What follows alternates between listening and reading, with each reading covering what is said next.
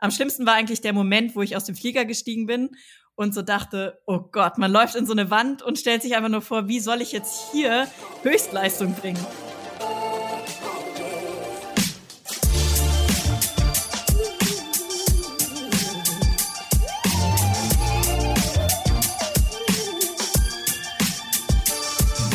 Herzlich willkommen zum Achilles Running Podcast mit mir, Eileen. 35180 und 42 195. Diese Zahlen werden bei dem einen oder anderen vermutlich Herzklopfen ausgelöst haben. Ein manch anderer hat vielleicht gehofft, ich habe jetzt hier meine Handynummer verraten. Nope. 3,5 Kilometer schwimmen, 180 Kilometer Radfahren und 42,195 Kilometer laufen und ihr habt einen Langdistanz-Triathlon. Eine Meisterin des Triathlons ist Laura Philipp. Sie hat unzählige Wettkämpfe gewonnen, Langdistanz oder auch 73. Yay, nochmal Zahlen. Sie stand bei noch mehr auf dem Treppchen und war auch schon bei der Ironman WM auf Hawaii dabei. In diesem Podcast nimmt sie uns mit auf ihre Reise von diesem ungeduldigen Kind bis hin zu der starken Athletin, die selbstbewusst sagt, dass sie gewinnen will. Ein Gespräch übers Falschtrainieren, Kraulen lernen in letzter Sekunde und warum sie als Jugendliche lieber 60 Kilometer täglich mit dem Rad gefahren ist, als im Bus zu nehmen. Naturfans, aufgepasst. Sehnt ihr euch auch nach einem Ort, an dem ihr einfach mal komplett abschalten könnt? Vielleicht bei einem Berglauf oder einer Wanderung oder vielleicht sogar einer Kletter- oder Mountainbike-Tour und all das in echter, rauer Natur, fernab des Massentourismus? Dann packt schon mal eure Koffer, denn ich habe die ultimative Reiseempfehlung für euch, Osttirol. Osttirol gilt als das wahre Bergtirol und ist ein Traum für alle SportlerInnen. Deshalb finden hier unter anderem krasse Wettkämpfe wie der Dolomitenmann oder der Großglockner Ultratrail statt. Der Großglockner ist übrigens nur einer von 266 Bergen in Osttirol, die die 3000 Meter Marke knacken. Also für BergsteigerInnen gibt's jede Menge zu tun. Osttirol ist aber auch das perfekte Urlaubsziel für alle, die einfach nur die saubere Bergluft, die Ruhe der Natur und authentische Hüttenkulinarik lieben. Gutes Essen darf schließlich nicht fehlen. Na, Lust bekommen auf eine malerische Auszeit in den Bergen? Auf www.osttirol.com findet ihr eure Traumreise. Schaut vorbei auf www.osttirol.com. Viel Spaß bei dem Gespräch mit Laura Philipp. Hallo Laura, schöne Grüße nach Heidelberg, oder? Wo bist du heute? Ja, hallo Eileen, es freut mich, bei dir im Podcast zu sein. Und äh, genau, ich wohne unweit von Heidelberg entfernt, ähm, aber mit Heidelberg triffst du es grundsätzlich schon mal ganz gut. Ja, das ist gut, weil ich bin in Deutschgeografie, ähm, naja, sagen wir mal, eine Niete, sagen wir so, wie es ist. Also, wenn du mir jetzt mit anderen Orten kommst, dann komme ich äh, da nicht weit. Ähm, meine allererste Frage: Wer ist dein Lieblingsdeutsch-Rapper? Ähm, das ist jetzt eine witzige Frage. ähm, in Bezug auf meinen Wohnort, ähm, tatsächlich aus Heidelberg kommen ja einige Rapper. Ähm, also zumindest aus meiner Jugendzeit kann ich noch sagen, da war Torch ganz groß. Ich weiß nicht, wer von den Zuhörern den noch Dann kennt. Ich, Dann natürlich äh, Cool Savage, der hat hier auch mal ein bisschen gelebt und äh, ist ja auch tatsächlich äh, heute noch aktiv. Also ich würde mhm. mal sagen, von denen, die ich so aus meiner Jugend kenne, ähm, ist Cool Savage, glaube ich, noch im Business. Ähm, der, den finde ich auf jeden Fall faszinierend, weil er einfach so verdammt schnell rappen kann. Ähm, ja, ansonsten fand ich früher eigentlich aufgrund auch von den tiefsinnigen Texten Curse immer ganz gut und natürlich die absoluten Beginner. Ähm, ja, aber mittlerweile finde ich, hat sich der Deutsch-Rap auf jeden Fall ziemlich verändert. Und ähm, viele Sachen klingen auch ziemlich gleich. und ähm, ja, ich fühle mich da irgendwie schon teilweise dann jetzt fast zu alt. Wobei ich muss sagen, ich habe tatsächlich neulich, ähm, ist jetzt auch nicht mehr ganz neu, aber Sammy Deluxe, das ist auch noch so einer, wo ich sagen würde, aus meiner Jugendzeit, der hat tatsächlich auch ein neues Album rausgebracht, was äh, ja echt äh, von den äh, Texten und vom Inhalt und vom Sound echt empfehlenswert ist. Also auch für Leute in meinem Alter. in deinem Alter? Das klingt ich klinge jetzt, schon wirklich, schon ja, es klingt jetzt sehr alt. so alt bist du ja gar nicht. Du bist ja noch in der Blüte deines Lebens, bitte, weil du bist nur unweit älter als ich, nur zwei Jahre älter, also bist noch sehr jung. Weil Vielen ich bin noch Dank. sehr jung und also bist du auch noch sehr jung.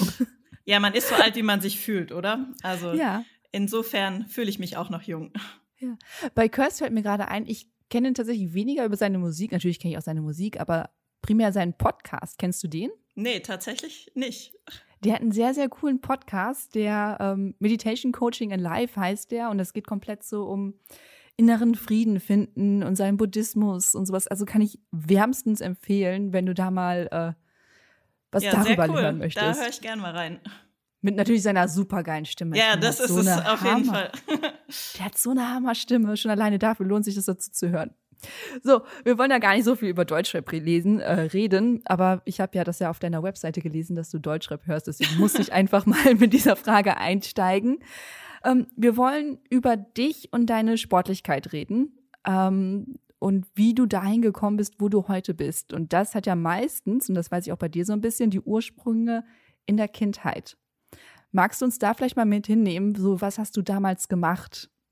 in deiner Kindheit? Also grundlegend muss ich vielleicht dazu sagen, dass das für meine Eltern heute ein Riesenwunder ist, dass ich jetzt Profisportlerin bin. Also ähm, in meiner Kindheit habe ich, würde ich sagen, jetzt keinen Grundstein dafür gelegt. Ähm, also meine Eltern, die sind sehr gerne in der Natur und haben, sind auch mit uns Kindern einfach viel rausgegangen. Also ich habe ähm, alles Mögliche gemacht, ähm, auf Bäume geklettert, irgendwo im Schlamm gespielt und so weiter.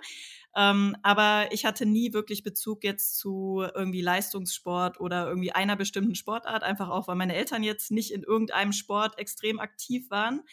Ähm, sondern ich konnte als Kind eigentlich alles so ein bisschen ausprobieren. Also natürlich habe ich Fahrradfahren gelernt. Ähm, eine Sache, die ich jetzt nicht so richtig gelernt habe, war Schwimmen. Da kommen wir dann vielleicht später nochmal zu. Also ich konnte mich über Wasser halten, aber äh, nichts, was irgendwie mit Kraulschwimmen zu tun hat. Und ähm, ja, eigentlich war es echt erst so, ich sag mal mit 13, 14, wo ich für mich herausgefunden habe, dass ähm, mir Klettern extrem viel Spaß macht. Und das war dann eigentlich so erstmal meine Sportart im jugendlichen Alter, dass ich angefangen habe, in der Halle zu klettern und dann auch irgendwann am Fels draußen und habe da viel mit dem Deutschen Alpenverein gemacht, da auch verschiedene Ausbildungen gemacht, also war wirklich viel in den Bergen unterwegs. Dazu kam dann halt so ein bisschen Skifahren, Skitouren gehen und irgendwann auch Mountainbike fahren. So in Richtung ähm, Oberstufenalter habe ich dann ähm, so ein bisschen auch mehr Umweltbewusstsein entwickelt und habe mir eigentlich gesagt, ich möchte keinen Führerschein machen, weil ich einfach die Umwelt nicht äh, verschmutzen wollte mit mhm. Autofahren. Und dann haben mich meine Eltern doch noch irgendwie dazu überredet, dass ich das doch machen sollte, ähm, weil jetzt würden sie mich finanziell unterstützen und ich werde es bestimmt irgendwann bereuen. Dann habe ich das gemacht und ähm, hab aber ähm, ja, also die Jahre davor schon angefangen ähm, aufzuhören, also quasi mit den öffentlichen Verkehrsmitteln zur Schule zu fahren, sondern habe mich aufs Fahrrad gesetzt. Ich hatte damals ein Oldschool Aluminium äh, Hardtail Mountainbike und mit dem bin ich dann ähm, jeden Tag 60 Kilometer hin und zurück gefahren. Also insgesamt 60, 30 eine Strecke. Das habe ich auf deiner Webseite gelesen und ich dachte, ernsthaft? Hat sie das wirklich gemacht? Ja, ich also, also ich muss dazu sagen, ich habe es eigentlich nur gemacht, weil ich ein ja. sehr ungeduldiger Mensch bin und wir halt ein bisschen sage ich mal, auf dem Land gelebt haben und die Verbindungen echt schlecht waren, also mit mhm. äh, Zug, Bus und so weiter. Und ich mir gedacht habe, wenn ich das mit dem Fahrrad fahre, ich glaube, ich bin schneller. Und ich musste immer so viel an irgendwelchen Bushaltestellen rumstehen und warten und habe mir echt gedacht, so das ist jetzt gerade echt meine Freizeit, die mir hier flöten geht. Und mhm. eigentlich war so der Initialantrieb, ich schaffe das schneller und im Endeffekt eigentlich dann auch noch umweltfreundlicher. Und tatsächlich war es so, ich war ungefähr glaube ich, eine halbe Stunde schneller als mit den öffentlichen Verkehrsmitteln, ohne jetzt irgendwie zu dem Zeitpunkt eine besonders große Fitness zu haben. Also die habe ich dann eigentlich erst, ohne es zu wissen, ähm, dadurch erworben, weil du natürlich ähm, als junges Mädchen morgens auch nicht immer ganz pünktlich bist. Also ich musste dann irgendwann anfangen, auch immer richtig Gas zu geben, auf mhm. dem Weg zur Schule zumindest. Ähm, das heißt, ohne es zu wissen, habe ich mir da echt halt eine ganz tolle Ausdauerbasis gelegt ähm, durch dieses mit dem Fahrrad zur Schule fahren. Und irgendwann ist halt wirklich auch die Freude daran gewachsen und ich habe dann auch ähm, irgendwann mir ein Rennrad gewünscht und ähm, bin dann auch sogar eben dann noch am Wochenende losgezogen und ja, habe einfach da so ein bisschen die Leidenschaft fürs Radfahren für mich entdeckt. Finde ich total cool. Also mein Schulweg, also ich komme auch vom Land, unvorstellbar katastrophale Zustände bei den Öffis.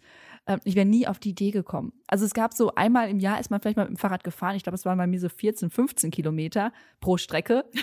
ähm, aber es ist alleine, also wie hast du das gemacht? Du bist zur Schule gekommen, warst du nicht komplett durchgeschwitzt? Musstest du dich erstmal umziehen oder hast du dich so in den Unterricht gesetzt?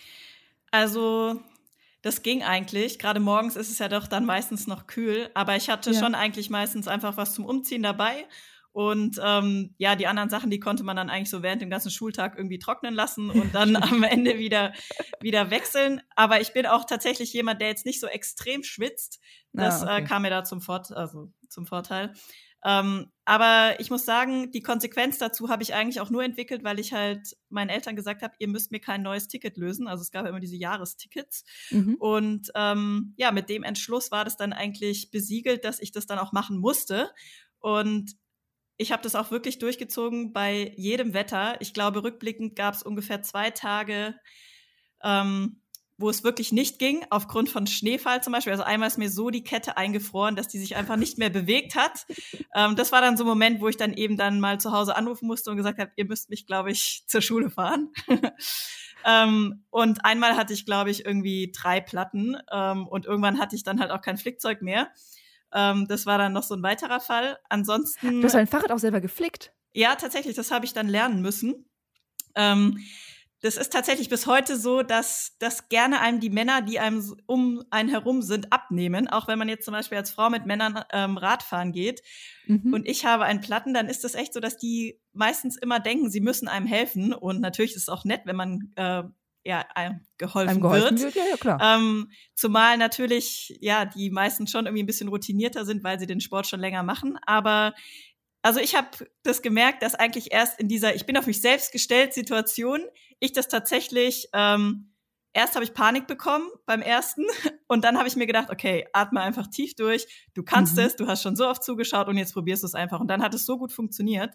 Und das habe ich eigentlich ganz oft mit gerade technischen Defekten auf dem Rad, dass ich immer denke, ich kann das nicht. Und ich glaube, das ist bei vielen Frauen so, dass man sich da gerade bei Radsachen technisch nicht viel zutraut. Aber eigentlich können wir das. Und ähm, eigentlich ist es schade, dass wir es äh, uns so oft abnehmen lassen. Ähm, genau, aber äh, da habe ich tatsächlich dreimal geflickt. Auf der anderen Seite muss ich sagen, da bin ich noch mit einem Schlauch in meinen Reifen gefahren. Mhm. Und da konnte man ja dann immer so Patches da auf den Schlauch äh, ja, kleben. so kenne ich das auch noch. Genau, und mittlerweile fahre ich aber tubeless. Das heißt, ich habe gar keinen Schlauch mehr in den Reifen drinne, mhm. ähm, sondern da ist einfach so eine Abdichtungsmilch drinne.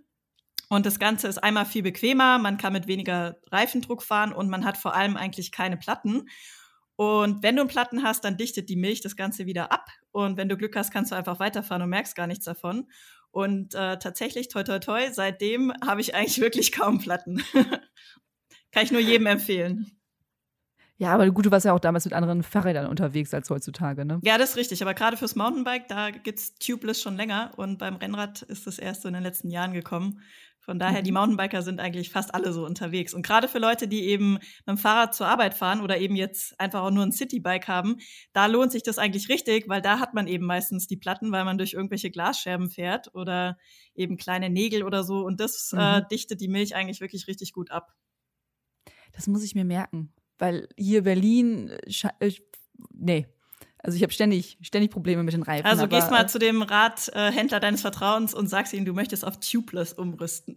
Also Laura Philipp hat mir da jetzt einen Tipp gegeben. Wahrscheinlich ähm, wird er dir sagen, du brauchst andere Felgen, weil du brauchst Felgen, die Tubeless ready sind. Okay. Uh. Aber äh, wer weiß, vielleicht können deine das sogar.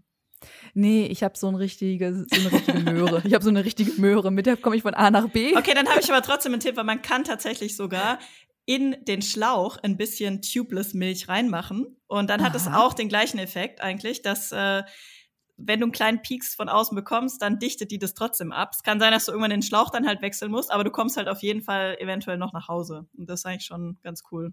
Wie geil, zehn Minuten im Podcast und ich bin schon vollkommen zufrieden für heute. Passt auch voll zum Thema Running. ja, aber Triathlon, wir haben ja viele Leute, die Triathlon machen und ähm, es ist ja schon bei vielen, die ich kennengelernt habe, und ich merke es auch mittlerweile bei mir, wenn man viel läuft und schon seit vielen Jahren läuft, dass man irgendwann so Richtung Triathlon schielt und sagt, ah, das könnte ja noch mal eine neue Herausforderung sein. Deswegen freuen wir uns ja immer ganz doll, wenn jemand aus dem Triathlon eben dabei ist, so wie du. Deswegen die Frage, wann ging es denn los mit dir mit dem Triathlon? Also du hast geklettert, du bist jeden Tag 60 Kilometer zur Schule gefahren und zurück. Und irgendwann dachtest du dir so, oh ja. Genau, also noch. was noch ähm, fehlt, sind eigentlich ja. Schwimmen und Laufen.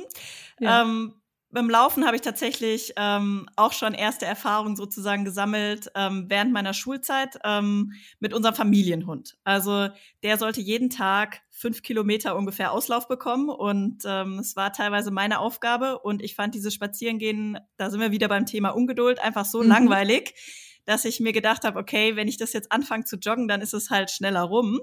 Und ähm, dann habe ich dieses Projekt gestartet, mit dem Hund joggen zu gehen. Und ähm, das hat auch ganz gut funktioniert. Der Hund war definitiv am Anfang fitter als ich.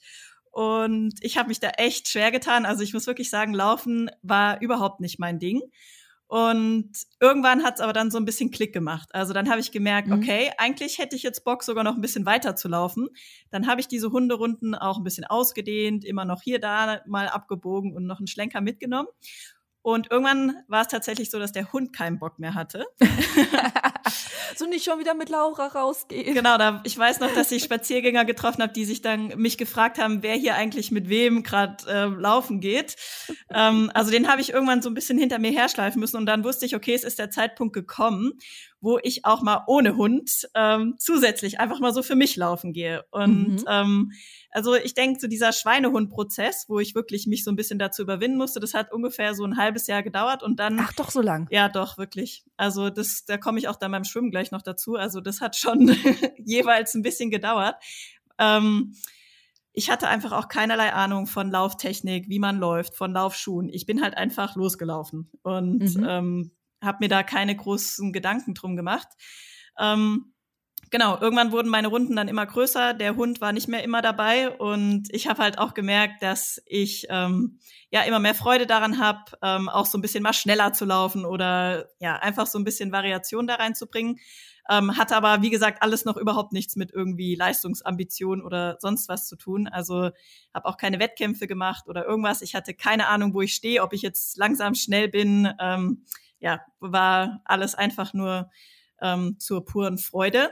Also ist gar nicht getrackt, nie auf die Uhr geguckt, nicht eine Stoppuhr gehabt. Wie Irgendwann hatte ich doch eine Stoppuhr.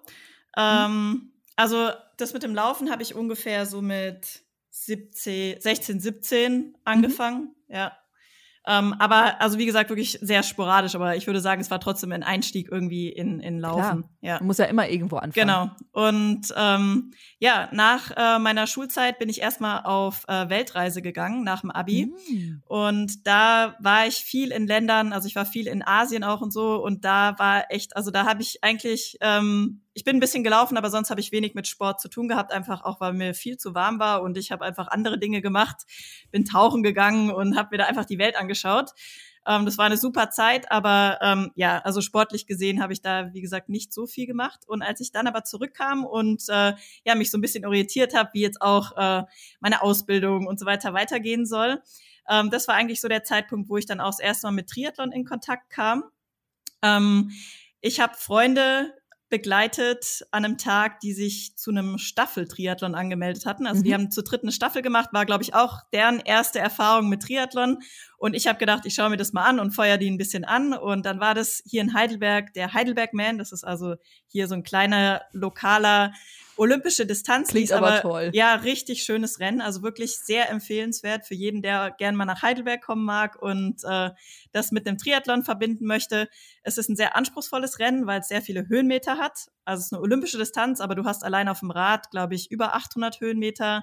Und beim Laufen, ähm, ja, kommen auch noch mal einige dazu.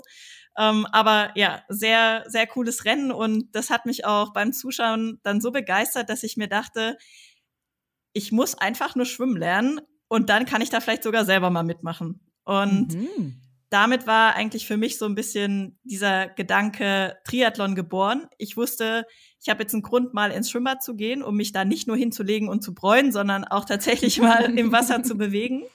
Ähm, ich sage immer, bis dahin hatte ich eigentlich mit Wasser echt nur beim Duschen Kontakt. Also Natürlich war ich auch als Kind mal im Wasser, aber es war halt immer eher Planschen und nicht, äh, hatte nichts mit Sport zu tun. Und es ist vollkommen legitim, nur planschen zu gehen. Schon, oder? ja, also es ist so meins. Also ich bin auch eher so an der Ecke, so die Füße sind drin, ein bisschen high to tie und so Genau. ja, und dann ähm, bin ich tatsächlich ins Schwimmbad gegangen mit Schwimmbrille und Badekappe und habe versucht zu kraulen, hatte keine Ahnung, wie das überhaupt funktioniert ähm, und habe es einfach mal ausprobiert und es war furchtbar. Also ich bin ja gerade so 25 Meter weit gekommen, dann hing ich am anderen Beckenrand und wusste nicht, wie man jetzt bitteschön so eine Strecke schwimmen soll, ohne immer anzuhalten und nach Luft zu schnappen. Lag natürlich daran, dass ich, wie gesagt, keine Ahnung von der Technik hatte und mhm. Schwimmen, das weiß ich jetzt eben über die Arbeit, die ich da auch rein investiert habe in den letzten Jahren, ist einfach wirklich eine so komplexe Sportart. Es ist eine so technische Sportart und es ist so, dass die Kraft, die man da reinsteckt, nicht immer auch direkt mit Vortrieb und Geschwindigkeit belohnt wird, sondern man muss wirklich so eine Beziehung zu dem Wasser aufbauen, ganz äh, nett, zart mit dem Wasser umgehen und im richtigen Moment den Druck aufbauen und so weiter. Also Schwimmen ist wirklich undankbar. Ähm, aber ich bin froh, dass ich trotzdem meine ersten Versuche mich nicht davon abgehalten haben, es nochmal zu tun. Aber auch da würde ich echt sagen, also ein halbes Jahr habe ich gekämpft, bis ich mal über diese 25 Meter am Stück rauskam. Mhm. Und ich erinnere mich noch an den einen Tag, da habe ich mich so über mich selbst aufgeregt, weil ich gesagt zu mir selbst gesagt habe, okay, du möchtest diesen Triathlon machen, du musst da 1,5 Kilometer schwimmen. Warum hältst du immer an? Hier ist ein Bademeister, der rettet dich, wenn du ertrinkst. Schwimm einfach weiter. Das war so ein Moment, den weiß ich einfach noch ganz genau. Und das habe ich dann auch gemacht tatsächlich. Ich bin einfach mal weitergeschwommen und habe wirklich dann an dem Tag 500 Meter am Stück geschafft. Und das war für mich wirklich sowas, da ist einfach dann der Knoten im Kopf geplatzt, würde ich sagen. Mhm. Und ähm, mit der Zeit wurde ich dann auch immer ruhiger, weil man kann wirklich am Anfang das so beschreiben mit, dass man da echt so ein bisschen panisch halt rumpaddelt, weil man eigentlich immer das Gefühl hat, man kriegt keine Luft und man macht einfach auch viel zu große hektische Bewegungen, die natürlich unendlich viel Sauerstoff verbrauchen. Und dann ist es so ein bisschen so ein Teufelskreislauf. Man denkt immer, die Beine saufen einem ab oder man ertrinkt gleich, dann bewegt man sich noch schneller und man verbraucht eben noch mehr Sauerstoff. Und ja, also wirklich so eine Ruhe da im Wasser zu finden, ähm, das hat lange gebraucht. Mein Vorteil war, dass der erste Triathlon dann im Folgejahr tatsächlich im Neckar hier in Heidelberg stattfindet und da schwimmt man mit der Strömung. Das heißt, ich habe mir immer gesagt, egal wie langsam ich schwimme, ich werde schon irgendwann ankommen am Schwimmausstieg, weil es hat ja zumindest so ein bisschen Strömung. Mhm. Und ähm, ja, so habe ich dann meinen ersten Triathlon gestartet. Ja, aber ich warte, warte, warte, warte, warte, warte, viel zu schnell, viel zu schnell. Ähm, und zwar, das finde ich sehr sympathisch. Also du bist einfach ins Schwimmbad gegangen und hast einfach mal gemacht. Ähm, also hast du einfach gekrault nach Gefühl oder hast du dir irgendwas angeguckt oder hast du mal jemanden gefragt oder also es ist ja meistens so, dass wenn man ins Schwimmbad geht, dann krault da schon irgendjemand mal so rum. Und das habe ich mir natürlich schon angeschaut. So wie äh, macht er das? Mhm. Genau. Und ich wusste, okay, man muss irgendwie halt die Arme so bewegen. Ja. Also so eine, so eine grobe Vorstellung. Ich habe es natürlich schon mal gesehen, also wie jemand krault. Ähm, und dann in dem Prozess tatsächlich, wo ich dann wirklich gesagt habe, okay, ich beiß mich da jetzt fest und ich will es jetzt wirklich lernen, mhm. habe ich dann schon auch angefangen, mir so YouTube-Videos anzuschauen. Okay. Und da gibt's ja hunderttausend Videos, how to swim, Freestyle und so weiter. Und das fand ich schon auch ganz hilfreich, ähm, einfach mir da irgendwie Leute anzuschauen, die halt ihren Sport perfekt ausführen, um einfach wirklich so eine bessere Bewegungsvorstellung davon zu bekommen. Und auch nochmal ein weiterer Schlüsselmoment für mich war dann wirklich auch mal von jemandem gefilmt zu werden und mich dann selbst zu sehen, weil das Körpergefühl, was ich an Land habe, das ins Wasser zu transferieren, ist echt schwer, weil mhm. du hast halt einfach dieses Gefühl von dem anderen Element, was dich so umgibt und äh, Wasserdruck und so weiter. Also mein Gefühl beim Schwimmen drückt mich da häufig. Also es geht in beide Richtungen. Manchmal habe ich ein ganz schlechtes Gefühl und es sieht tatsächlich richtig gut aus und ich bin positiv überrascht dann, wenn ich ein, eine Videoanalyse bekomme.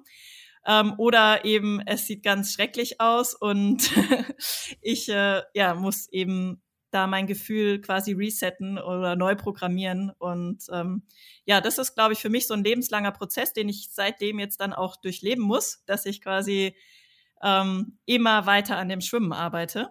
Weil mhm. das einfach für mich keine natürliche Fortbewegung ist, sage ich mal. Es gibt ja einfach, ja, wenn jemand als Kind anfängt zu schwimmen, dann ist der da so natürlich in dieser Bewegung in dem Wasser. Ähm, das ist für jemanden, also ich war 24, als ich quasi die ersten Versuche gemacht habe. Das mhm. ist jetzt für so, so eine, um so eine komplexe Sportart zu lernen, halt einfach wirklich spät. Ähm, aber, aber nicht zu spät, oder? Mh, mm, die Frage ist halt, was du damit erreichen möchtest, ja. Also jetzt zum Beispiel Profischwimmerin könnte ich niemals werden. Das habe ich auch nicht mehr vor. Und die Sache ist die, dass gerade auch im Profi-Triathlon natürlich das Schwimmniveau auch immer höher wird, weil sehr viele mhm. Athleten halt einen Schwimmen-Hintergrund haben und dann irgendwann den Switch zum Triathlon machen. Und dadurch ist es mittlerweile wirklich, ähm, also fast alle Top-Athleten sind eigentlich Ex-Profi-Schwimmer oder mhm. schwimmen auf einem sehr hohen Niveau. Von daher ist es nicht selbstverständlich, dass man, wenn man so als Quereinsteiger, wie ich das war, in so späterem Alter überhaupt erst mit dem Sport anfängt, ja, sich mit den Besten der Welt messen kann. Also ähm, ich Schwimmen ist nach wie vor auch meine schwächste Disziplin. Das wird vermutlich auch bis zum Ende meiner Laufbahn so sein, einfach weil mir da die Jahre und die Schwimmzüge fehlen, die andere eben über ja ihre Kindheit über mhm. absolviert mhm. haben. Ähm, aber das finde ich eigentlich auch die tolle Herausforderung daran. Also ich weiß, ich muss dafür sehr hart arbeiten und ähm, ja viel Zeit auch äh, investieren und auch ganz eng immer mit dem Schwimmcoach zusammenarbeiten, der halt vor allem ja mich immer meine Technik zerlegt und äh, versucht mich da eben weiterzubringen. Und das ist aber auch das Schöne. Ich denke einfach so dieser lebenslange Lernprozess ist was richtig Cooles. Und ich möchte wirklich jeden, der vielleicht einfach mal Lust hat, auch in einem späteren Alter ähm, sowas Neues auszuprobieren, ermutigen, das zu tun, weil das Schöne ist ja, dass unser Hirn also unser Gehirn ähm, so flexibel ist, dass wir bis ins hohe Alter neue Dinge lernen können und uns häufig nur Dinge davon abhalten, dass wir uns Sachen nicht zutrauen oder Angst davor haben, wie das dann aussieht, dass wir uns blamieren, dass es vielleicht doch nicht klappt. Also diese Angst zu scheitern.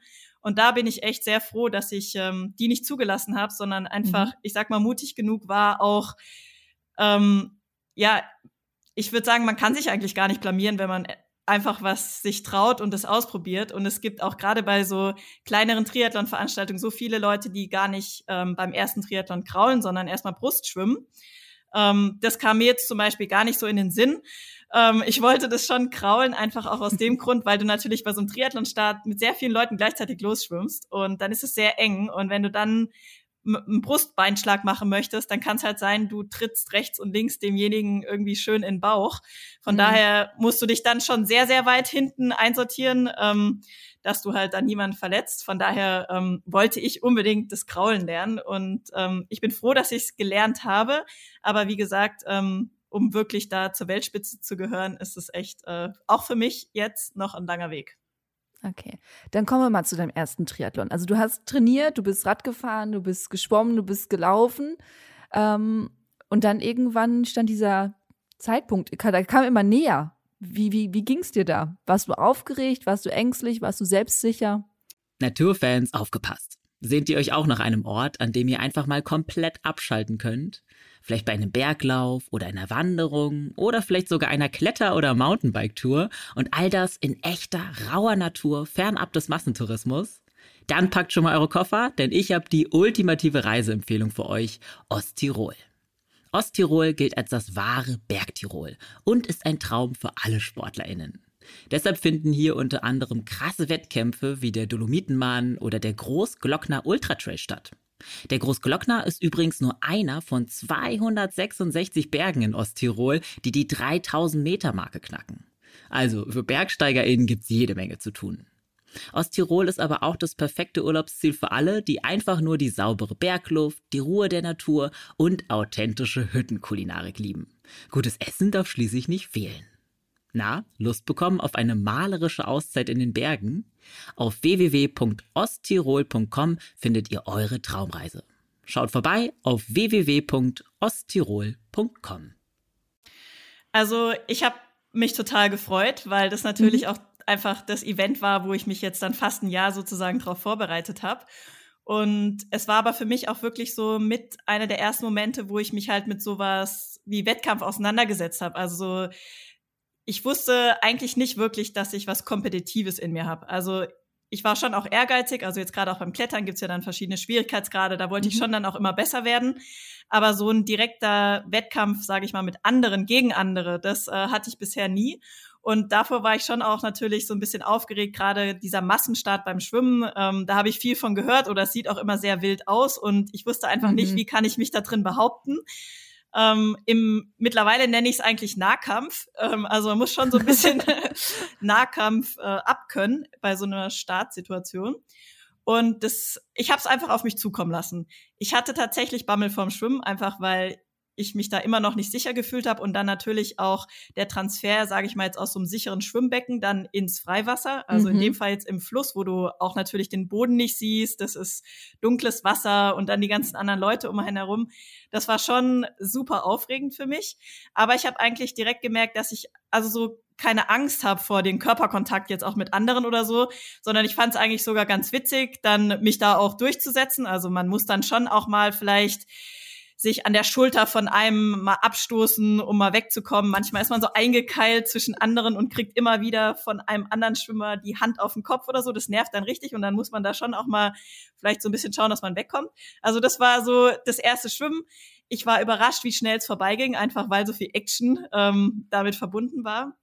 Und der Moment, als ich aus dem Wasser raus war, das war für mich so ein bisschen Erlösung, weil ich wusste, okay, ich habe für mich eigentlich, sage ich mal, den schlimmsten oder unsichersten Part geschafft. Mhm. Dann bin ich aufs Rad gestiegen und das war dann echt eigentlich ein richtig cooler Moment, weil ich hatte keine Ahnung, ob ich jetzt gut oder schlecht bin. Ja, also wie gesagt, ich mhm. bin einfach immer für mich halt Rad gefahren. Und dann habe ich halt gemerkt, dass ich da so viele Leute überhole. Und das war einfach so so ein tolles Gefühl. Das hat mir so viel Adrenalin auch beschert ähm, und Glückshormone. Und dann wusste ich natürlich irgendwie auch so, es gibt so ein paar lokale Triathleten, die irgendwie mal in der Zeitung erwähnt wurden oder so. Und dann habe ich tatsächlich irgendwann einen von denen sogar eingeholt und ich habe gemerkt, der regt sich da tierisch drüber auf, dass ich da jetzt komme. Ähm, für Männer ist es ja auch nicht immer leicht, wenn sie dann mal von einer Frau überholt werden. Mhm. Aber gerade bei so einer bergigen Radstrecke habe ich dann halt gemerkt, dass das echt äh, so mein Ding ist, weil ich sehr leicht war und ähm, das natürlich dann berghoch besonders gut funktioniert. Kann man schön den Berg hochklettern. Und ähm, ja, also während dem Radfahren hatte ich eigentlich schon richtig viel Spaß. Das Blöde war, dass ich zu dem Zeitpunkt noch nicht so gut bergab fahren konnte. Und ich habe dann ähm, gemerkt, dass ich sogar auch in dem Frauenfeld relativ weit vorne lieg. Also das wurde mir so von Zuschauern zugerufen. Mhm. Und dann ähm, hat entstehen ja in so Wettkämpfen immer auch so kleine Situationen mit anderen Leuten, dass man immer von den gleichen umgeben ist und irgendwann entstehen dann da so kleine Rivalitäten. Ja, ja, der eine überholt den anderen, genau. und wieder überholt und du denkst so, nein, du kriegst mich nicht. Genau, und da war es halt so, ich wurde immer bergab überholt wieder von so ein paar Mädels und berghoch habe ich sie wieder überholt und es sind zwei Runden und das hat mhm. mich dann auch schon so geärgert, dass die mich da bergab überholen, da habe ich dann schon gewusst, okay, also da muss ich auf jeden Fall mal dran arbeiten und ja, dann ähm, kam der Wechsel zum Laufen. Ich war total froh, dass ich keinen Defekt hatte. Also ich muss sagen, von den Platten habe ich doch tatsächlich Angst gehabt, den dann in so einer Rennsituation da alleine mhm. zu wechseln. Hat alles gut geklappt. Und ähm, dann der Moment, wo ich losgelaufen bin, das weiß ich auch noch, weil jeder, der mal nach einem harten Radfahren läuft, das erste Mal läuft, der wird einen Schock bekommen, wie schwer sich diese Beine anfühlen. Also wie mhm. schlecht. Also es ist kein Vergleich zu wie sich Laufen eben sonst anfühlt, sondern erstmal hat man das Gefühl, man hat so zwei Betonklötze und die muss man irgendwie in Bewegung bringen. Und äh, ja, also das war so ja mein erster Schockmoment, dass ich dachte, okay, eigentlich dachte ich ja, ich kann ganz gut laufen, aber oh Gott, das fühlt sich so schlimm an. Ich weiß nicht, ob ich es ins Ziel schaffe. Und dann war aber auch die weitere schöne Erfahrung, dass es dann von Kilometer zu Kilometer eigentlich immer besser wurde. Und ich weiß jetzt gerade nicht mehr genau, was meine Platzierung war, aber ich war auf jeden Fall vielleicht sogar unter den ersten fünf Frauen. Und die, ähm, ja, das Rennen war gar nicht so schlecht besetzt, auch von ähm, ja, deutschen Triathletinnen, die eigentlich recht ambitioniert sind. Ähm, mhm. Und das war für mich dann schon total die Überraschung, dass ich da irgendwie ganz gut drin war. Also da habe ich überhaupt nicht dran geglaubt, ähm, dass ich da in so etwas gut sein kann. Und mit dem Moment war aber natürlich ähm, ja bei mir einfach äh, das Feuer entfacht. Also ich habe wirklich da Blut geleckt und ähm, war einfach total motiviert, das Ganze nochmal zu machen. Also von dem Moment an hatte ich das Gefühl, okay, ich muss noch mehr trainieren und nächstes Jahr will mhm. ich wieder starten. Und ich habe nach anderen Wettkämpfen noch geschaut und ähm, ja, war so richtig äh, on fire. Kannst du denn irgendwie beschreiben, was genau dich jetzt beim Triathlon gereizt hat, was jetzt vielleicht das Klettern dir nicht geben konnte? Also ich muss sagen, das Schöne am Triathlon finde ich wirklich die Abwechslung, die man halt im Training mhm. hat, beziehungsweise dass man vor allem natürlich auch durchs Radfahren und Laufen einfach so schön rumkommt. Also man hat halt dieses Erlebnis in der Natur, man sieht viel, man erschließt sich auch so eben ja die Landschaft um einen herum. Also der Radius, sage ich mal, mein Horizont von dem, wo ich wohne, wurde immer weiter. Also ich habe einfach Flecken für mich entdeckt. Also so, so diesen bisschen vielleicht so dieser Abenteuercharakter, den man vielleicht beim Klettern in den Bergen auf jeden Fall auch hat. Aber das Problem ist, du brauchst immer einen Partner, der dich sichert. Und äh, die Touren sind sehr zeitaufwendig. Und natürlich habe ich jetzt eben auch in Heidelberg hier nicht die Berge direkt vor der Nase. Das heißt, das mhm. Ganze ist einfach ein deutlich zeitaufwendigeres Hobby. Und ich habe einfach gemerkt, dass mir halt dieser Ausdauersport einfach auch gut tut. Ich habe mich fit gefühlt. Ich hatte so das Gefühl, ja, das passt irgendwie gut zu meiner Konstitution. Und ähm, ja, aber vor allem so eigentlich das, dass man einfach draußen unterwegs ist und auch so dieses Gefühl von Schw Geschwindigkeit. Also gerade ähm, auf dem Fahrrad oder auch beim Laufen, wenn man ein gutes Laufgefühl hat oder ein Lauf gut läuft, so dieses Gefühl einfach so zu fliegen, das, äh, ja, ich denke, davon bin ich einfach ein Stück weit süchtig geworden und ähm, konnte davon dann nicht mehr lassen. Am Anfang bin ich tatsächlich quasi zweigleisig gefahren. Also ich habe weiterhin auch den Klettersport betrieben, aber ich habe einfach mhm. gemerkt, irgendwann kommt der Punkt, da musste ich mich entscheiden. Weil gerade wenn du zum Beispiel schwimmen gehst und danach noch klettern möchtest, dann ist einfach auch der Oberkörper schon so vorermüdet, dann die Kraft raus, genau, ja. geht's einfach nicht mehr. Und ähm, ja, so habe ich mich dann irgendwann für den Triathlon entschieden.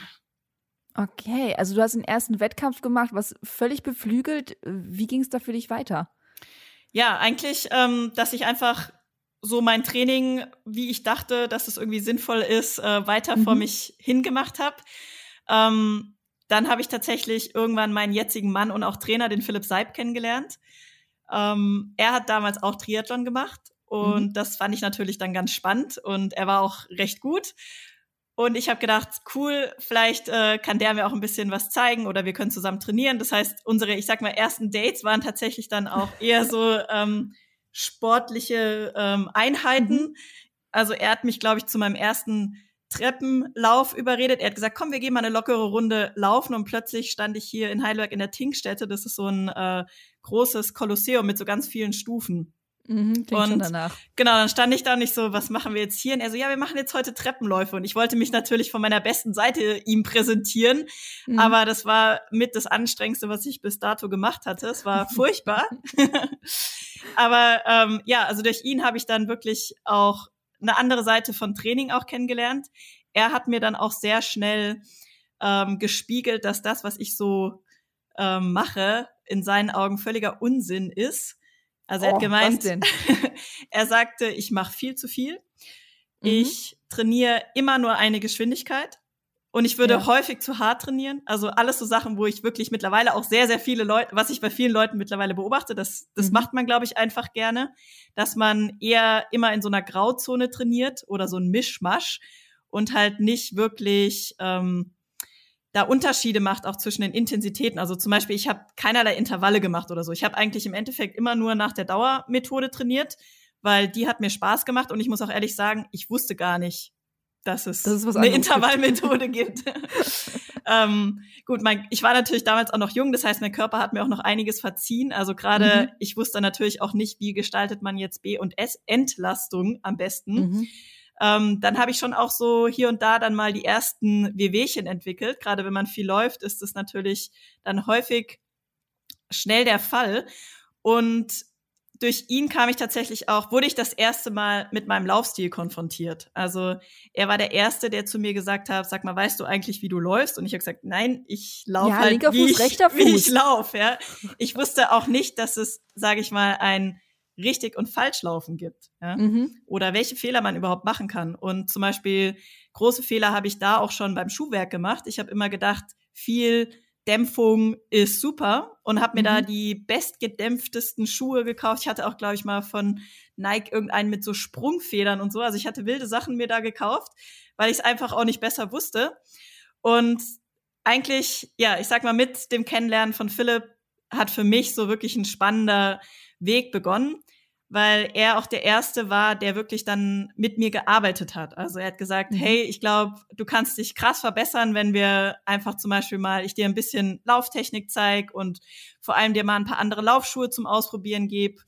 Und dann ähm, war ich nicht ganz seiner Meinung, dass ich immer zu hart trainiere, weil ich habe mich eigentlich gut dabei gefühlt. Dann hat er gesagt, hey, ich beweise es dir, wir machen die erste Leistungsdiagnostik und ich zeige es dir schwarz auf weiß, dass du hier immer im GA2, also im sogenannten so ja, hart, schon hart, aber mhm. eben auch noch nicht richtig schnell. Er hat mich dann so ein bisschen herausgefordert, weil er mich immer gefragt hat, ja, ähm, dann lass uns jetzt mal richtig schnell machen, ja. Und dann habe ich halt gemerkt, okay, das kann ich dann halt leider doch nicht. Mhm. Also ich konnte immer so dieses ein bisschen hart, aber habe mich halt da auch nicht wirklich weiterentwickelt. Genauso mhm. beim Laufen war es so, ich habe festgestellt, dann natürlich auch durch die ersten Wettkämpfe, dass ich gar nicht schlecht laufe. Also ich konnte wirklich aus dem Stegreif immer so ein Vierertempo laufen.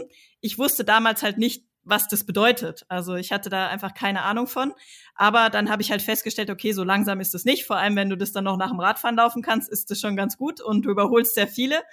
Ähm, aber halt wirklich viel schneller ging es dann eben auch nicht. Und er hat mir das dann bewiesen mit der Leistungsdiagnostik, dass ich tatsächlich da einfach noch viel Potenzial habe und einfach mein Training viel ähm, ja mehr strukturieren muss und damit war dann eigentlich auch, sage ich mal, unsere Trainer-Athleten-Beziehung geboren. Er hat dann angefangen, mir ja erste kleine Trainingspläne auf Zettelchen zu schreiben. Die habe ich dann ganz fleißig abgearbeitet und für mich war das wirklich äh, ja so krass zu sehen, wie schnell ich mich verbessern kann. Ich habe weniger trainiert, ich habe aber halt viel gezielter trainiert, habe dann plötzlich eben auch angefangen, ja eben wie gesagt an meiner Lauftechnik zu arbeiten, mhm. Intervalle zu trainieren und ähm, auch im Schwimmen erstmals dann so Technik-Input zu bekommen und äh, ja, dann hatte ich wirklich das Glück, dass das sehr schnell alles voranging und ich echt so das Gefühl hat, ich habe hier meinen Sport gefunden, also mit den drei Sportarten.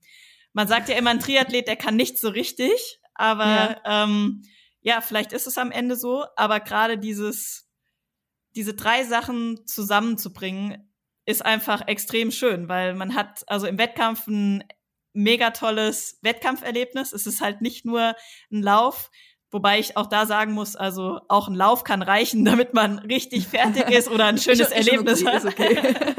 also das ist auch eine Sache, die ich sehr, sehr gerne mal machen würde, einfach auch mal einen schnellen nur Marathon laufen. zu laufen oder mhm. mal nur zu laufen. Also gerade wenn ich mal so einen ähm, aus Spaß einen Trainingslauf oder Wettkampflauf gemacht habe, ähm, ist das für mich ganz komisch, eben ähm, nur zu laufen. Also mit frischen Beinen loszulaufen, ist ein richtig geiles Gefühl.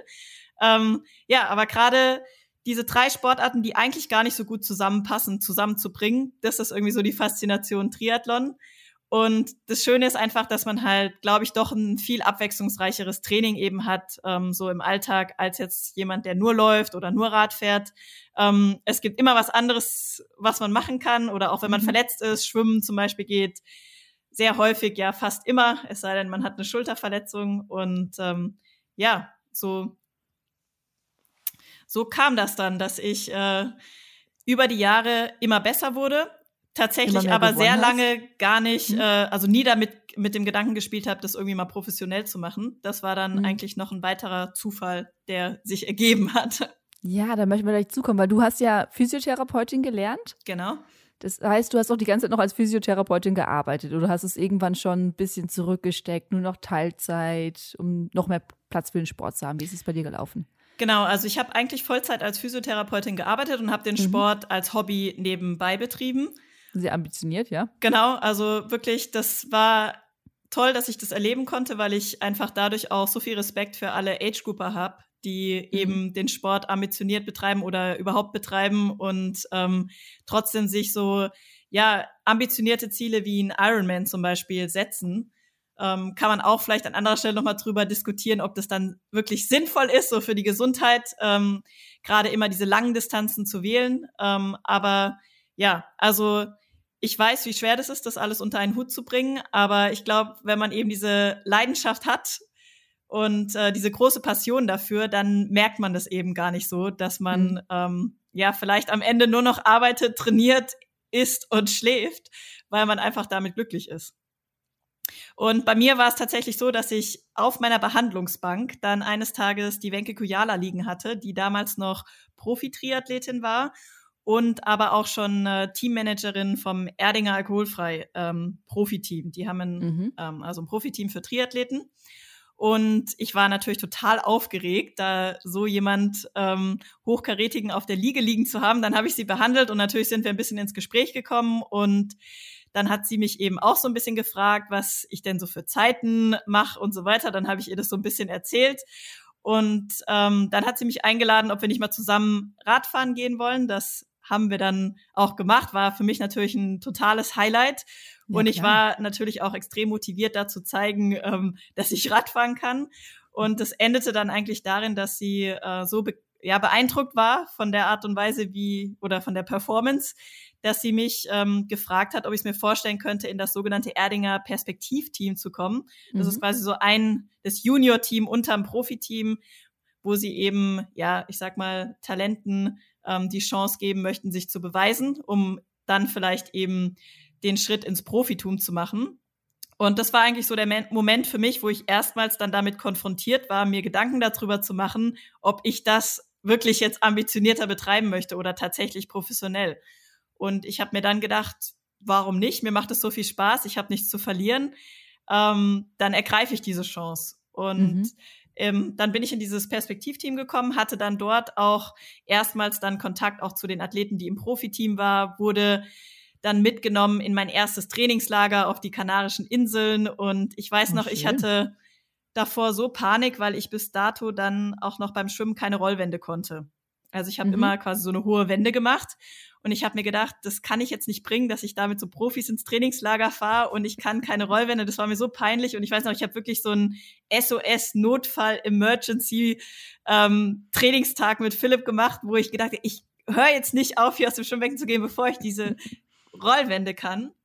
Und tatsächlich ist es mir dann irgendwann gelungen, mich da zu überwinden, so dass ich dann auch im ersten Trainingslager eine Rollwende machen konnte. Ich weiß nicht, ob es irgendjemand aufgefallen ist überhaupt, was ich da gemacht habe.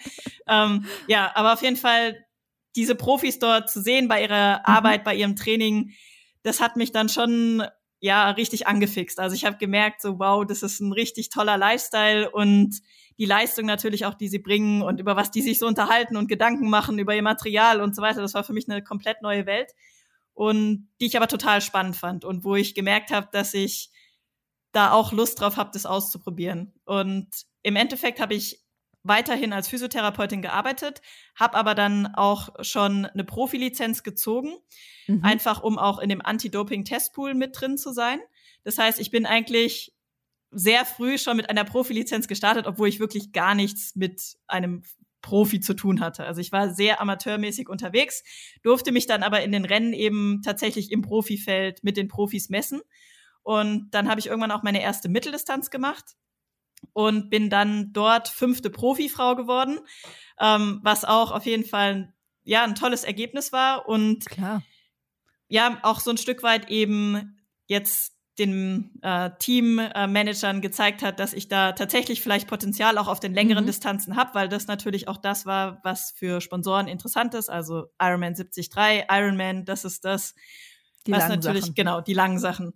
Und ähm, ja, ich war drei Jahre in dem Perspektivteam, habe dann äh, mehrere Mitteldistanzrennen auch gemacht und weiterhin auch so ein bisschen olympische Distanzen, einfach um ja auch weiter an meiner Geschwindigkeit zu arbeiten, die weiterzuentwickeln, weil Philipp und mir es einfach von Anfang an sehr wichtig war, mich eben immer Stück für Stück weiterzuentwickeln und nicht irgendwie zu früh zum Beispiel den Schritt auf die Ironman-Distanz zu machen, weil natürlich immer so ein Training für so lange Strecken auch immer ein Stück weit ein Einbuße von Speed und so mhm, klar, ähm, ja klar. frisch Frischheit ist. Ja?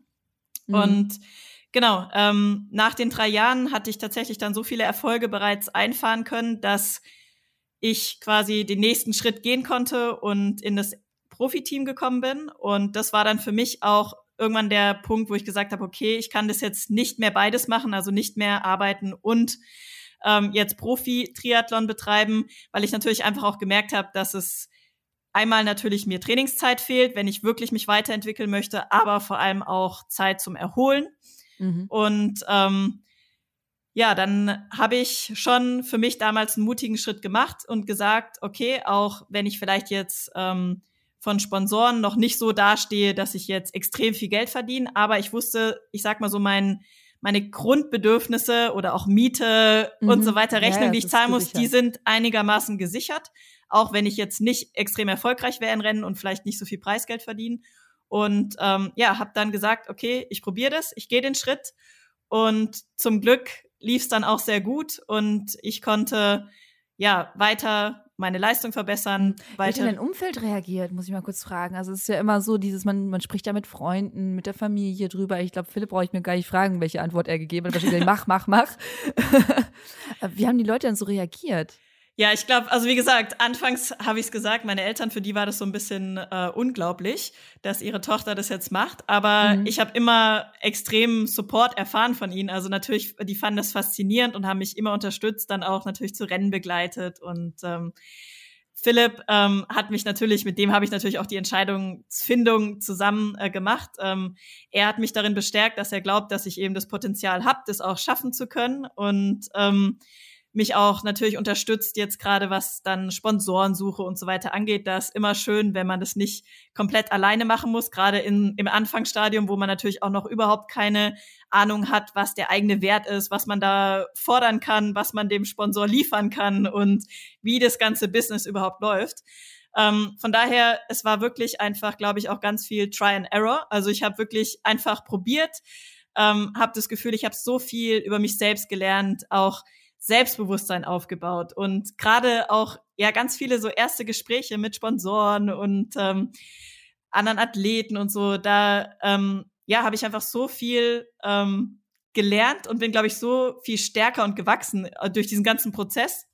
dass es echt, also auch rückblickend, einfach der absolut richtige Schritt war, auch für mich als Mensch. Also mittlerweile habe ich das Gefühl, ich äh, könnte in verschiedensten Bereichen ähm, ein Business hochziehen, weil ich einfach mhm. ähm, jetzt nicht nur eben natürlich viel trainiere, sondern ich bin ja selbstständig als Profisportlerin und das ist natürlich viel mehr Arbeit als jetzt das reine Training und die Wettkämpfe, sondern im Endeffekt ist es wie ein kleines Geschäft haben sozusagen. Ja, du bist quasi deine eigene Mini-Agentur genau, ne? mit PR, Marketing, richtig. Alles. Und ich meine, du weißt es auch, mittlerweile gehört Social Media dazu. Es kommen so mhm. viele Sachen dazu bürokratisch, die man, um die man sich auch kümmern muss. Von daher ist es tatsächlich am Ende eben auch ein Vollzeitjob.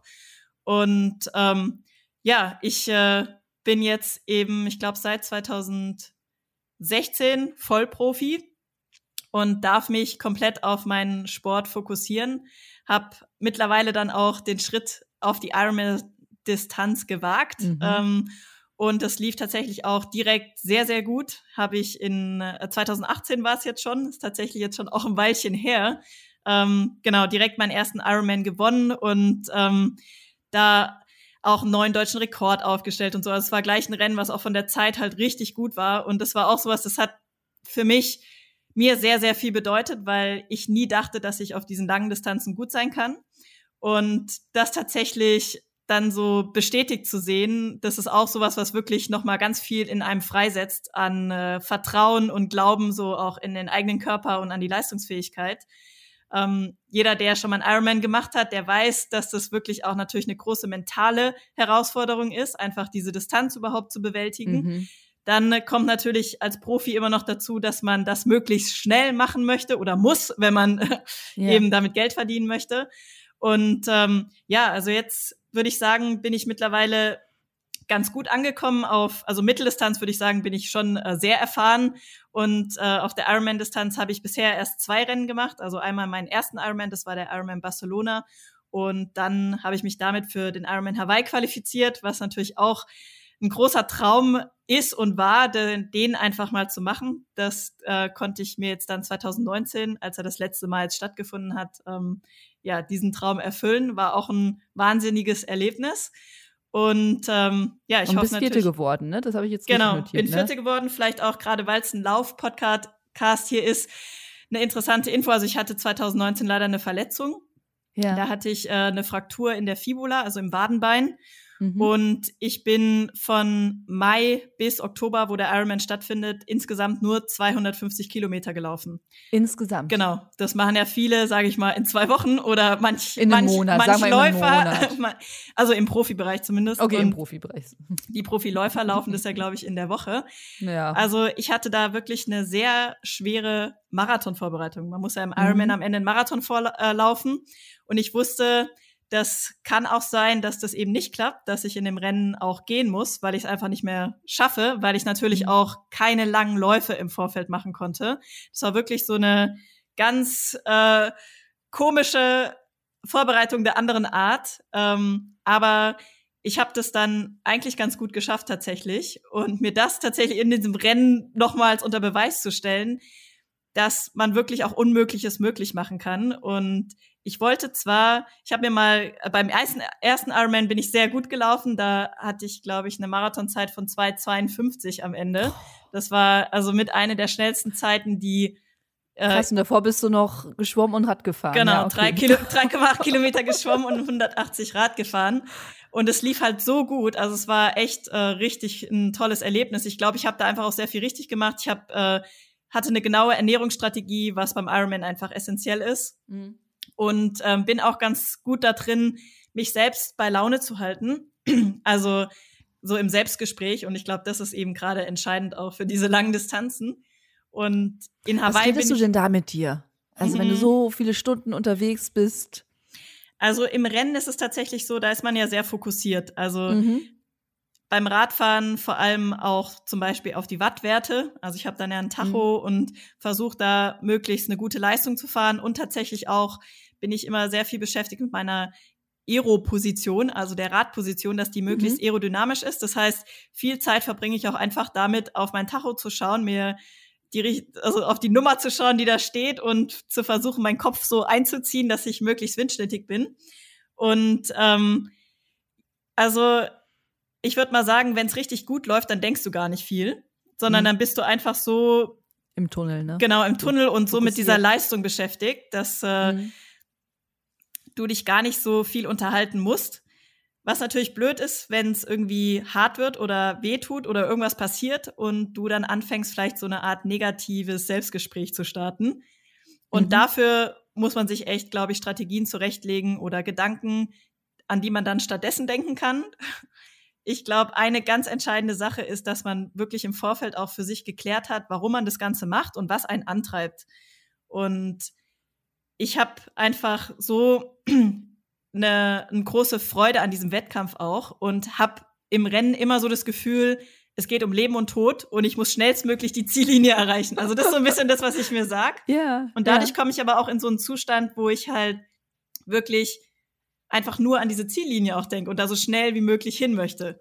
Und mhm. ähm, ja, ansonsten einfach auch viel, dass ich drüber nachdenke, zum Beispiel an die ganze Arbeit, die ich jetzt reingesteckt habe und das jetzt der Moment ist, wo ich mich ähm, belohnen kann für die ganzen Trainingsmonate, vielleicht auch Entbehrungen, mhm. ähm, ja, einfach äh, Sachen, auf die man eben als Athlet verzichtet auch vielleicht und Genau, also ich glaube, sich das immer so schön zu reden, jetzt ist der Moment, wo du dich belohnen kannst, das ist ganz wichtig und darauf habe ich hingearbeitet und ähm, das hilft mir zumindest immer sehr oder jetzt also in den Rennen, die ich gemacht habe und ähm, führt dann natürlich auch dazu, dass man im Idealfall die Ziellinie schnellstmöglich erreicht. Okay, dann nimm es doch noch mal kurz mit nach Hawaii. Also es ist ja so für viele Triathleten das Lebensziel und äh, du bist da in dem Rennen. Wie, wie war es für dich? Ja, ich hatte Wahnsinnsrespekt vor dem Rennen, einfach weil ich natürlich primär auch nur die Bilder aus dem Fernsehen kannte, mhm. wo es einfach so heiß aussieht und ich natürlich auch mittlerweile viele Athleten kannte dann auch davor dem Rennen. Ich wusste natürlich, bin schon gegen viele auf der Mitteldistanz gestartet und wusste, wie stark die sind. Und dann wusste ich aber auch, dass man dann Bilder von denen sieht, wie die quasi fast nicht mehr rennen können, sondern dass sich da irgendwo durch die Lava schleppen. Und ich habe mir immer gedacht, was ist da, was passiert da mit denen, ähm, dass die alle so so gebrochen werden sozusagen. Okay. Und ich hatte schon echt richtig ein Stück weit auch Bammel davor, weil ich einfach nicht wusste, wie reagiert mein Körper auf diese Hitze. Mhm. Und natürlich auch einmal auf das Feld, auf das ich da treffe. Also ich bin noch nie gegen so viele starke Athletinnen gestartet. Ich wusste natürlich überhaupt auch nicht, ähm, wie kann ich mich da behaupten? Und ähm, ja, ich hatte im Vorfeld auf das Rennen drei Wochen ein Vorbereitungstrainingslager auf Maui, also der Nachbarinsel, weil wir natürlich gesagt haben, okay, ich muss mich zum einen an die Zeitverschiebung ähm, gewöhnen und dann mhm. natürlich aber auch an mhm. das spezielle Klima. Also für jeden, der da noch nie war, es ist einfach wirklich halt so schwül. Das ist, denke ich, das Schlimmste, die Luftfeuchtigkeit.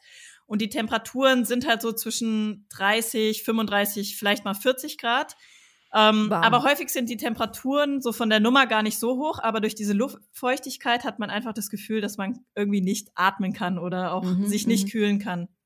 Und am schlimmsten war eigentlich der Moment, wo ich aus dem Flieger gestiegen bin und so dachte, oh Gott, man läuft in so eine Wand und stellt sich einfach nur vor, wie soll ich jetzt hier Höchstleistung bringen? Mhm. Und auch die ersten Trainingseinheiten waren dann wirklich furchtbar. Die Herzfrequenz war viel höher. Man hat das Gefühl, man muss einfach literweise trinken. Und ähm, also in den ersten, sage ich mal, Tagen habe ich wirklich das, das Gefühl gehabt, ich brauche da gar nicht an den Start gehen. Ich schaffe das nicht. Also mein Körper, der, der kann das irgendwie nicht.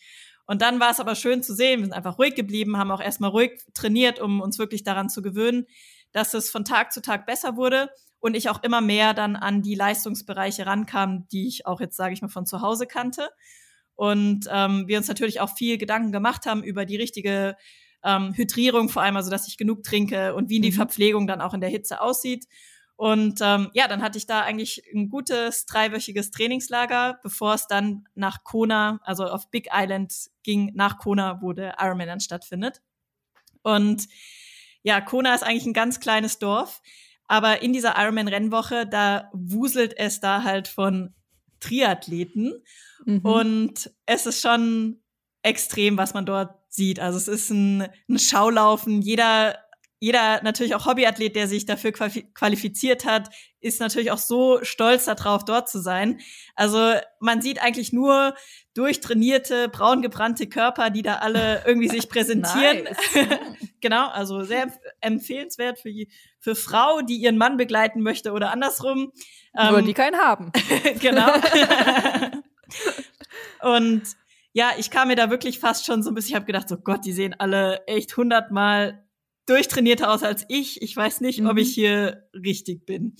Aber ähm, ich habe zum Glück einfach auch so ein bisschen, sage ich mal, so eine Routine für eine Wettkampfwoche. Das heißt, Trainingseinheiten, die ich absolviere, mhm. ähm, Mahlzeiten, die ich esse. Dann kamen noch so ein paar Termine dazu, die mich auch so ein bisschen abgelenkt haben. Und ich habe einfach versucht, mich da auf mich zu fokussieren und vor allem auch zu freuen, auf diese Chance, dort starten zu können. Einfach weil einfach nicht jeder dort starten kann. Ja, es ist was Besonderes, dort an den Start zu gehen. Und die Insel hat schon eine ganz, ganz spezielle Atmosphäre. Einfach, es ist wunderschön. Der Ozean ist wunder, wunderschön. Du triffst auf Delfine, auf Schildkröten. Es ist fast so ein bisschen unwirklich, dass man dort dann sportlich zumindest den härtesten Tag äh, des Jahres erlebt, mhm. ähm, weil es einfach so schön ist und eigentlich eher zum Urlaub machen einlädt, als jetzt zum Sport treiben. Ähm, ja, ähm, das Rennen kam dann recht schnell nah. Wie gesagt, ich hatte tatsächlich Riesenrespekt, also natürlich vor dem Rennen insgesamt, aber vor allem auch dann vor dem abschließenden Marathon, weil ich diese schlechte Vorbereitung nur hatte. Ähm, Schwimmen war echt auch schon ein Wahnsinnserlebnis, wie gesagt, weil du halt echt dich drauf konzentrieren musst, dass du da Vollgas gibst und dich nicht ablenken lässt von irgendwelchen wunderschönen bunten Fischen. Oh, ein Delfin. Ja, genau. Der kam leider nicht vorbei und ich konnte mich mhm. nicht an ihm festhalten. ähm, ja, aber das Schwimmen im offenen Meer ist natürlich schon auch immer eine Herausforderung. Mhm. Und über die 3,8 Kilometer habe ich das eben auch erst einmal zuvor gemacht. Also das war ähm, schon für mich äh, herausfordernd. Und ähm, ich würde auch sagen, ich hatte da nicht das beste Schwimmen meines Lebens. Ähm, aber es ist dann irgendwann vorbei gewesen und ich äh, konnte auf mein Fahrrad steigen. Da war ich auf jeden Fall zuversichtlicher, weil ich viel Training das ganze Jahr über, einfach weil ich nicht so viel laufen konnte, vor allem dann auch auf dem Rad absolviert habe. Und ähm, auf dem Rad äh, konnte ich mich tatsächlich dann auch kontinuierlich nach vorne arbeiten, so dass ich dann auch meinen Schwimmruckstand gut machen konnte. Ähm, beim Radfahren ist es halt dort einfach extrem, weil man wirklich auf dem Highway Rad fährt. Also da sind vier Spuren. Links und rechts ist die Lava und die Sonne brutzelt von oben runter. Mhm. Und man hat dazu halt häufig auch noch wirklich so ähm, sogenannte Mumuku-Winde, also das sind wie so Crosswinde, die halt durch diese Lava so durchpfeifen. Das heißt, es kann sein, der kommt einmal von rechts irgendwie einen Kilometer mhm. später von links und man muss wirklich auch teilweise sein Rad gut festhalten, dass man da nicht runterfliegt. Ähm, genau, das waren so ein bisschen so die Herausforderungen beim Radfahren. Dazu auch sich ständig zu kühlen. Also alle acht Kilometer kommt eine Verpflegungsstation, wo man dann eigentlich auch nach einer Wasserflasche greifen sollte, um zu trinken oder auch sich den Anzug nass zu machen, um da einfach äh, sich von Anfang an im Rennen eben auch die Körpertemperatur runterzukühlen. Und ähm, ja, das ist tatsächlich dann da auch richtig ausschlaggebend, um dann noch eine gute Laufleistung zu haben.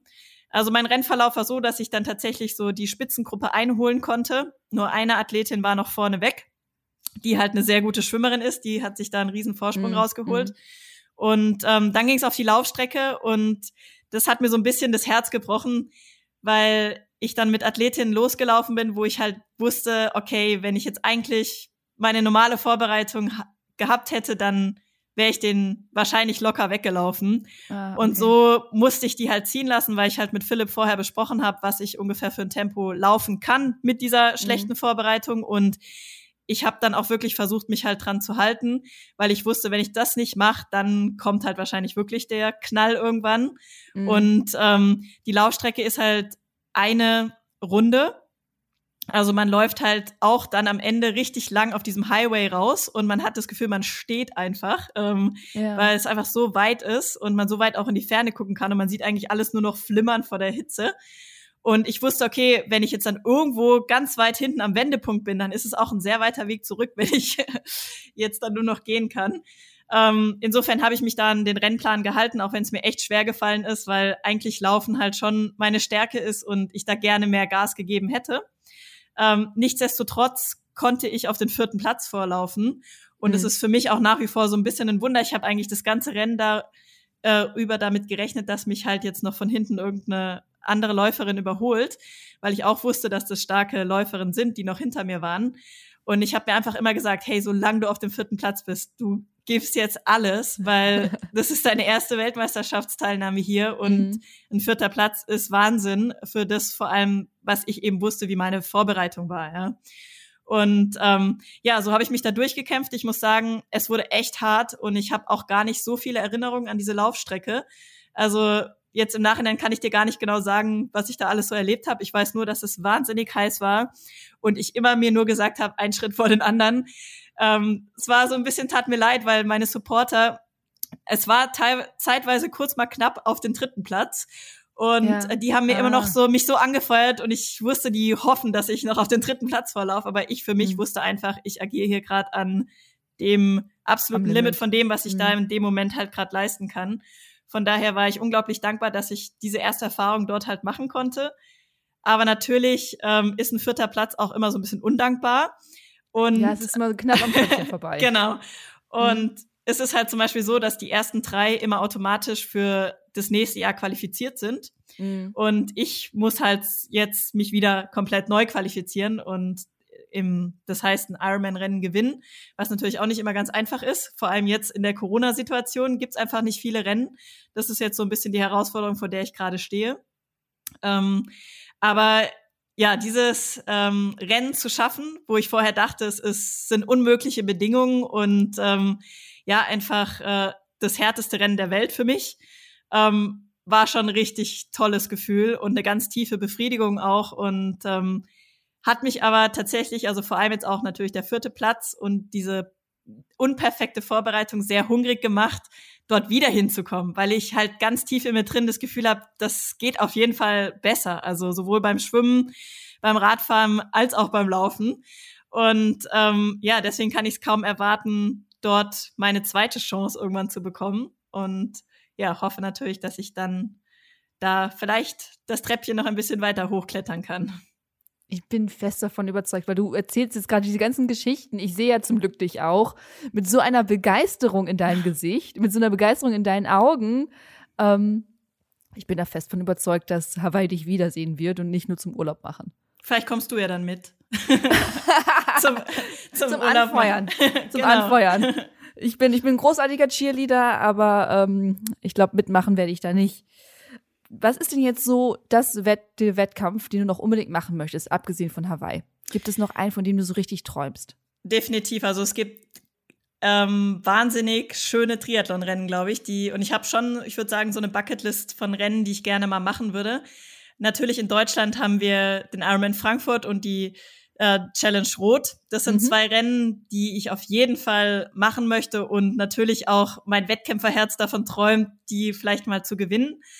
Und ähm, dann gibt's aber auch noch so ganz andere Rennen, wie zum Beispiel ein Alp d'Huez Triathlon.